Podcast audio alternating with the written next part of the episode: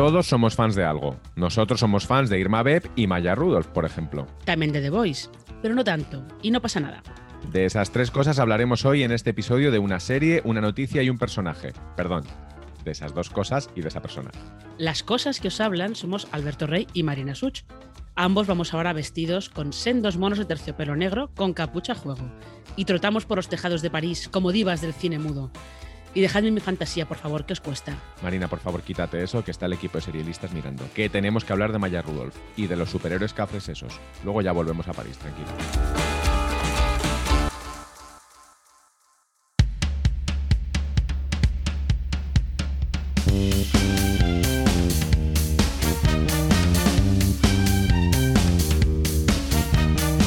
Maya Rudolph tiene nueva serie. Y si Maya Rudolph tiene nueva serie, en este podcast tiene sección propia.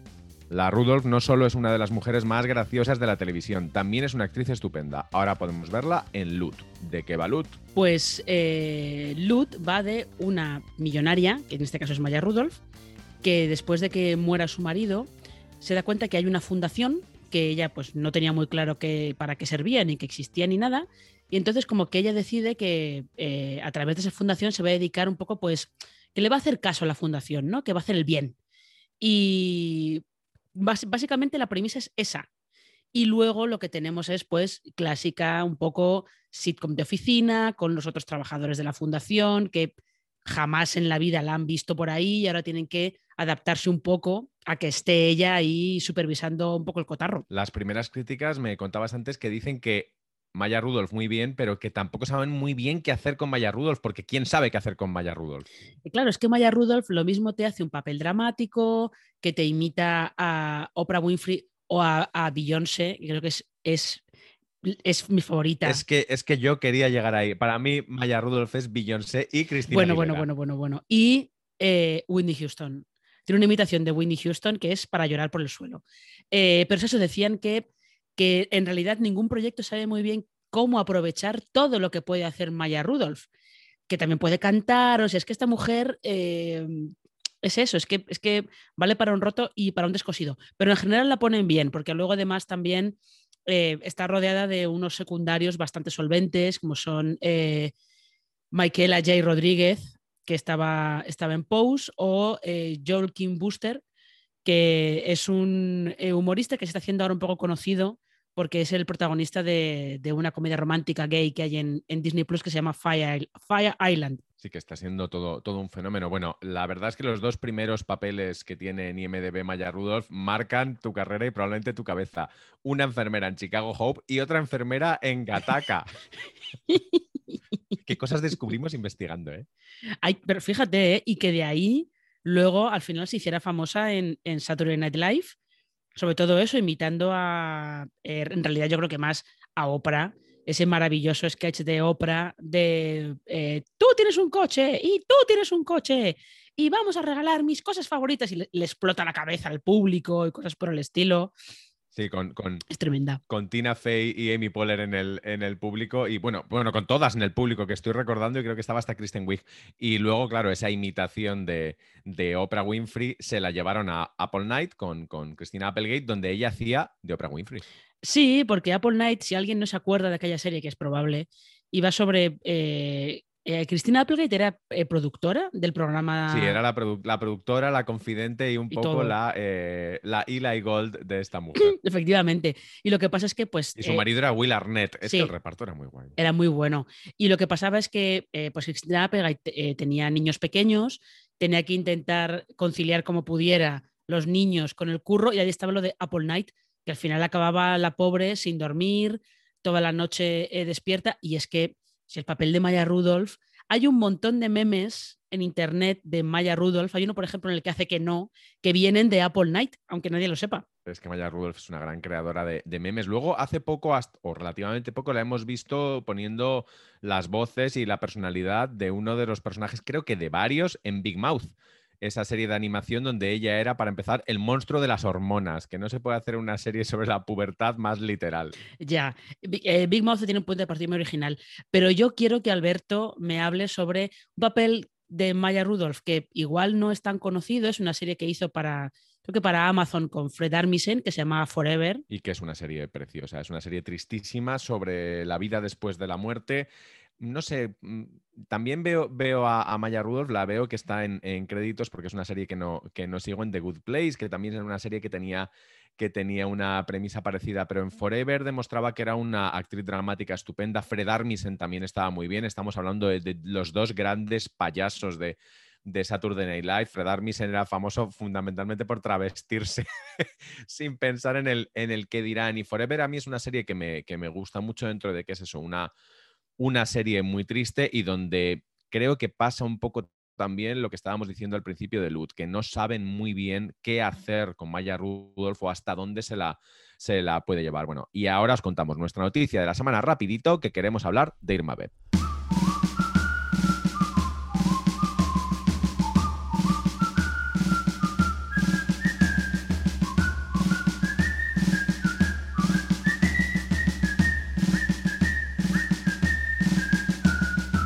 El anuncio no le ha sorprendido a nadie que es que eh, The Voice ha sido renovada por una cuarta temporada. Con la tercera de la serie en emisión, Prime Video confirmó que habrá eso, una más. Y probablemente será otra y otra y otra, porque la idea o lo que nos hacen creer es que es uno de los mayores éxitos de la plataforma. En nuestro entorno lo es. Eh, sí, y además eh, se supone también que al cambiar en la segunda temporada el método de emisión, de lanzar la temporada completa a lanzar los episodios semanalmente, como que todavía había ganado más público y sobre todo ha ganado estar mucho más presente en los medios, en las redes sociales.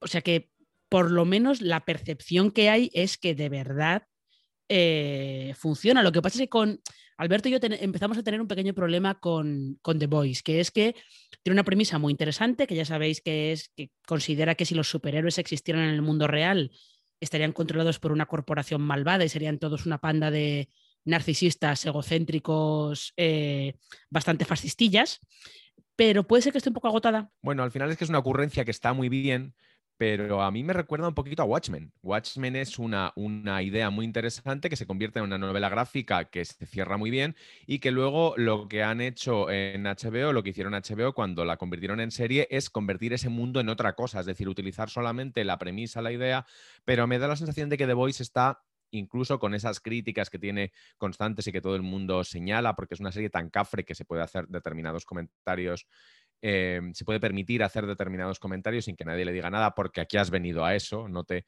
no te sorprenda. Pero al final yo creo que le falta bastante avance de vez en cuando y que los momentos de Joti o ha explotado mm, a mí me resultan un poquito cansina. Eso sí, cuando es brillante es muy brillante, aunque cuando es repetitiva es muy repetitiva. Así que el año que viene probablemente nosotros también nos repitamos contando que The Voice ha sido renovada por una quinta temporada. Y así hasta el infinito y más allá. Pero por hoy ya está. Cambiemos de tercio. Vámonos a París Marina. Ponte el mono negro otra vez. Y yo el mío.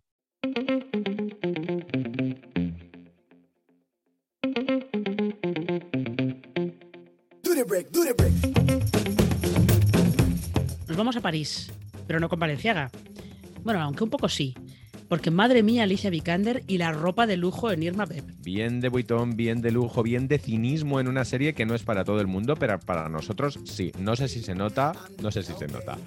Eh, Marina, ¿podemos contar la premisa de Irma Beb? ¿Tiene premisa? ¿La, van a entender?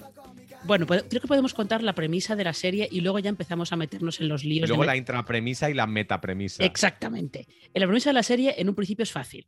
Eh, está Mira, que es una actriz de Hollywood, que, de estas que encadena taquillazos en películas de superhéroes, que quiere dar un cambio a su vida y que decide eh, irse a Francia, irse a París, a participar en eh, una miniserie que está rodada un director francés así bastante reputado, como un poco de culto, como quien dice, que está haciendo un remake de un serial de una serie de películas mudas que se llamaban eh, Les Vampires. Esto Alberto lo pronuncia mucho mejor que yo. Eh, sí, pero no lo voy a hacer. No lo voy a hacer porque, porque una de las cosas que he descubierto con esta serie, que por cierto está, está hablada en inglés y en francés, es que mi francés necesita un, un refresquito. Y luego tiene otra premisa, que es, digamos, la metapremisa. Irma Beb es una serie de Olivia Assayas que eh, replica una película de Olivia Assayas, pero ¿qué pasa? Que en la serie se habla de la película, es decir, el, el director que aparece en la serie está también con la serie haciendo un remake de su propia película.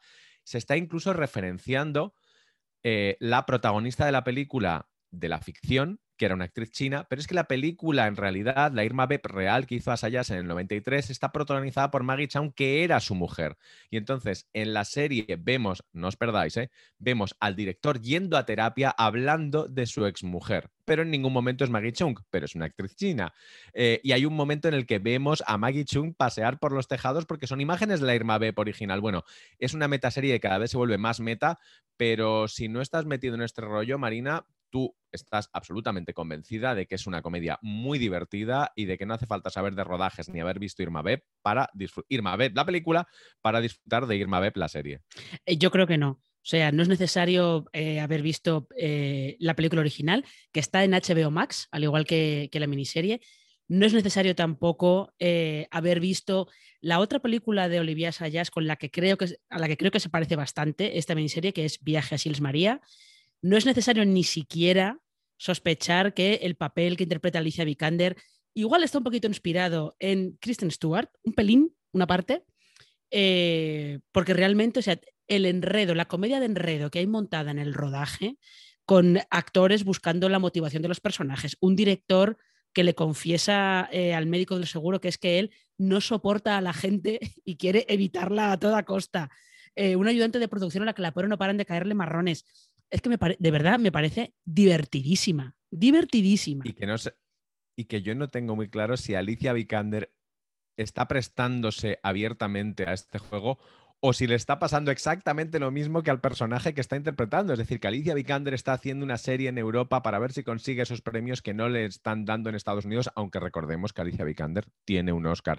Pero estoy convencido de que en algún momento se va a hablar del Oscar en la, en la serie referenciando directamente a, Vikander. Y luego es que además Asayas creíamos que no se iba a poner a sí mismo en medio de la parodia, pero este director, este, este René em, de la ficción, cuando va a terapia, es que da la sensación de que en cualquier momento lo van a cambiar por el propio Asayas.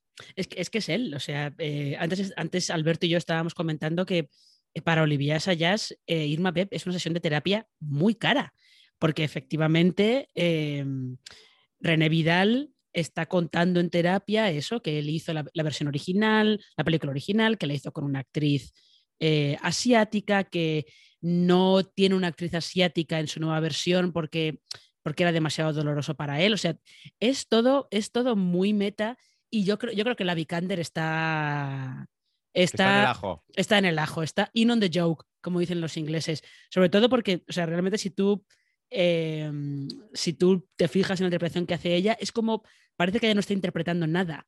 Da la sensación, que no es cierto, ¿no? Pero da la sensación de que em, como que es ella, como que la estás siguiendo a ella durante un rodaje normal y corriente.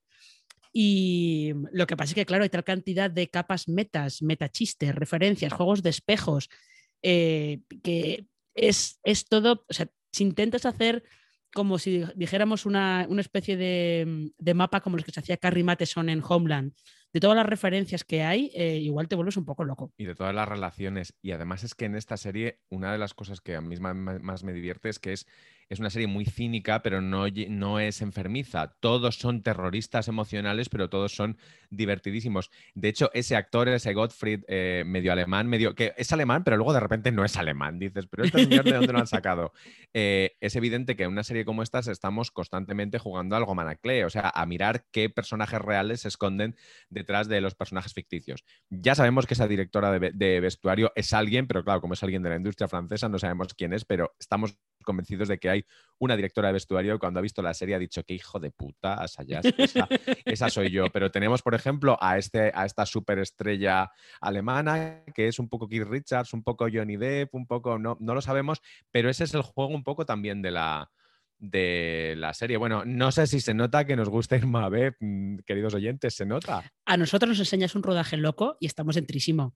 Y eso que el de Irma Beb no es el único rodaje loco que hemos visto. El día que empecemos a rajar de verdad nos chapan el podcast. Así que atentos a futuros episodios de una serie, una noticia y un personaje. Que el día menos pensado lo contamos todo. Todo. Hasta la semana que viene.